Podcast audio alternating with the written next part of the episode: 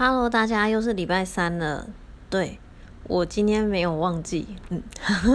好，最近好像大家都在一直放年假，然后天气也变冷了，所以觉得要提醒大家要注意保暖，不要着凉了。因为其实，在这种季节里面，我觉得很舒服没有错，但是也蛮容易就是呃可能会感冒或是过敏。因为我最近好像有看到就是那么中医师说什么。呃，这种季节要什么注意？呃，什么脚底的温暖还是什么鬼的？反正就是意思就是说，可以避免一些过敏或是皮肤的一些过敏征兆就对了。嗯，好。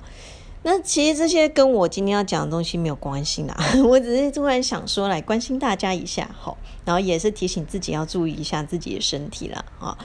呃，上个礼拜就是年假嘛，国庆年假。哎，不是国庆年假，国庆年假是这礼拜，上礼拜是中秋年假，对。然后中秋年假的时候，就是我有收到一个自己的朋友的讯息，那他就在问我说，因为他其实算是一个蛮年轻的朋友啦，那他就说他有认识的人正在读书，读研究所，那可能就是上周是中秋年假，就是可能会有一群人大家去出去玩、烤肉等等的。然后呢，他就说他的那个朋友。我不确定是不是中秋连假，反正就是一群人出去玩的时候，然后就是烤肉啊，可能当然有可能会有喝一些酒或者是怎么样，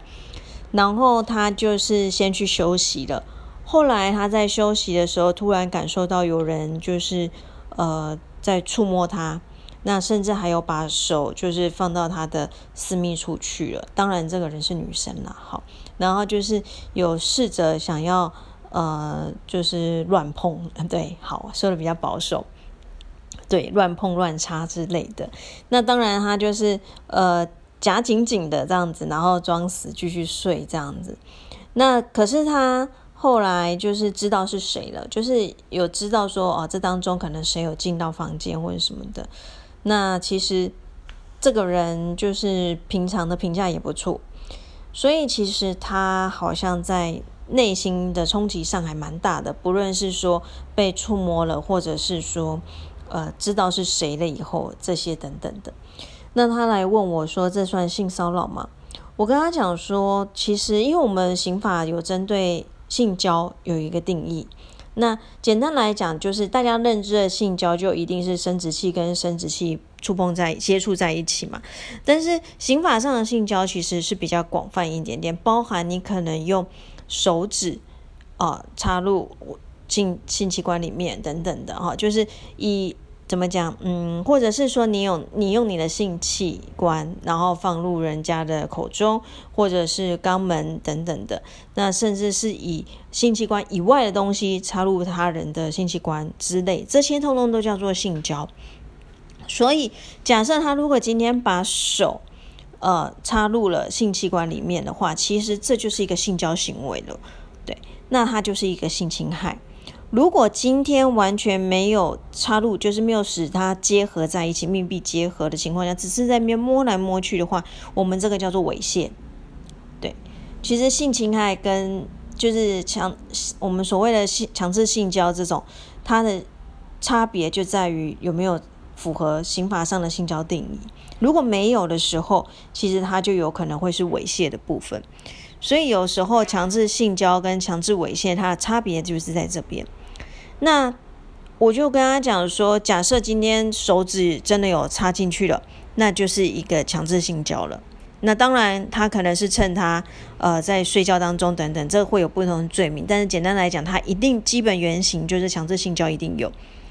那再来就是说。假设他没有插入，他真的就是一直在边摸来摸去，包含摸胸部、摸下体等等，这个叫做猥亵。那我有跟他讲说，基本上因为他还是一个学生，那如果说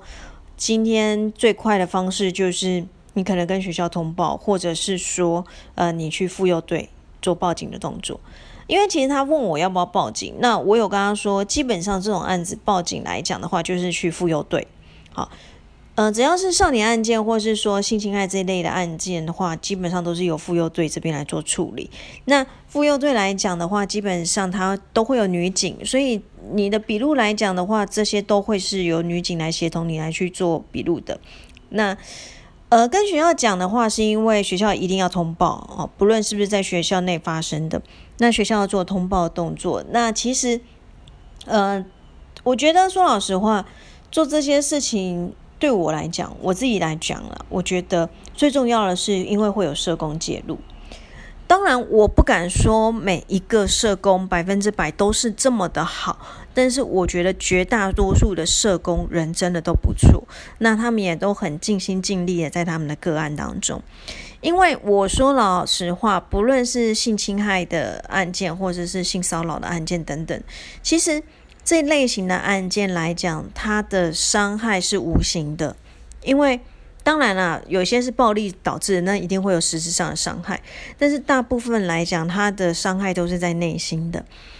那这种内心它有多大，以及它到底有没有修复好，这些其实都没有人可以看到的，甚至是自己可能都没有办法清楚的知道，说我到底现在有没有受到伤害。他可能需要一个契机，一个点，他可能就会爆发。所以通常来讲，我我个人是说，在这类型的案件来讲，我觉得重要的不是说刑罚可以判这个人什么东西，而是到底这个受害者他复原了没。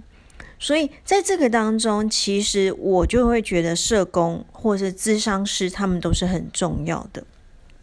那咨商师其实他也有分很多种，不是大家想的，就是心理咨商就这样结束了。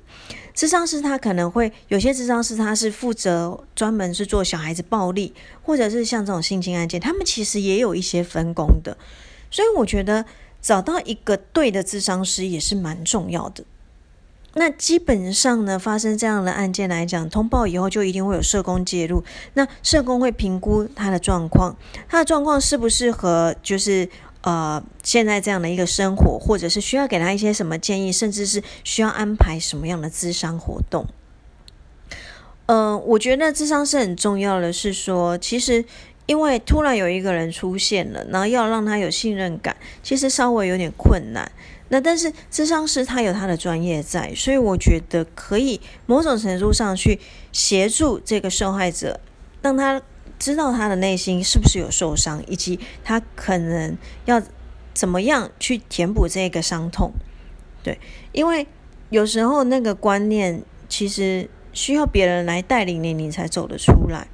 因为发生这样的案件的时候，很多女生啊，女生来讲，男生我比较少接触到。女生来讲，大部分就会觉得我不敢说，我很害怕别人知道，那甚至是连自己都欺骗了。那这些东西其实都不是一个呃正视自己的一种态度。那相对的，他某种程度上也是一种压抑。所以那时候我有跟他讲说，我觉得呃应该要去跟他的朋友聊聊。那了解一下他现在状况，因为你们没有实际上碰到这个人，你们可能只是在网络上看着文字，你没有实际上看到这个人的时候，你不知道他的现在状况到底是好还是不好。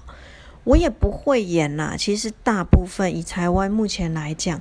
呃，不论是强制性交或是猥亵，不管他们的刑罚，其实说老实话都没有到太高。那尤其是跟那种伤痛比，因为其实有些受害者他的那种痛，他有可能会想不开，他有可能会去自杀，所以我们都会讲说，刑罚相较之下，一定是没有办法去做填补的。那甚至这种伤痛，你拿到一大笔钱，你也不见得能填补。所以我跟他讲说，先看到人吧，了解一下他的状况。看他要不要报警，我觉得报警这个东西我们不勉强他，但是如果他的状况真的不是很好的情况下，我们就建议要让他去做咨商，那看看是不是有认识的人，有什么样的管道可以帮忙介绍一个不错的咨商师，让他能够去做一些倾吐的动作，甚至是说能不能把他一些跨不去的门槛，把他就是让他好好的走下去。对，因为这种伤痛阴霾，其实我觉得它有时候怎么讲，有点像一个种子，它就在你的心里面，你也不知道它接下来会不会成长，会不会发芽，还是就像我种的植物，永远是被我泡死的这样子。那我们的教育过程当中也没有跟大家讲说，哦，会遇到这样的事情，那甚至遇到这样的事情该怎么做。所以其实蛮多受害者他在发生这样的事情以后，其实他会有一些我们一般人没有办法理解的一些反应啊，他可能会非常冷静或是怎么样都有可能。我还记得有一有一个。呃，文章还是什么？他就是说他被性侵了，他隔天帮性侵犯做了一个早餐。其实有时候人真的遇到一些事情的时候，他的反应是会让我们大家有点 confused 的。对，好，讲到这边越来越有点感伤的感觉。但是其实因为我觉得就是刚好朋友问到我，所以我就想说跟大家分享。那我也真的是跟大家讲，其实。有时候心里有什么问题，一定要说出来，不要太压抑。嗯，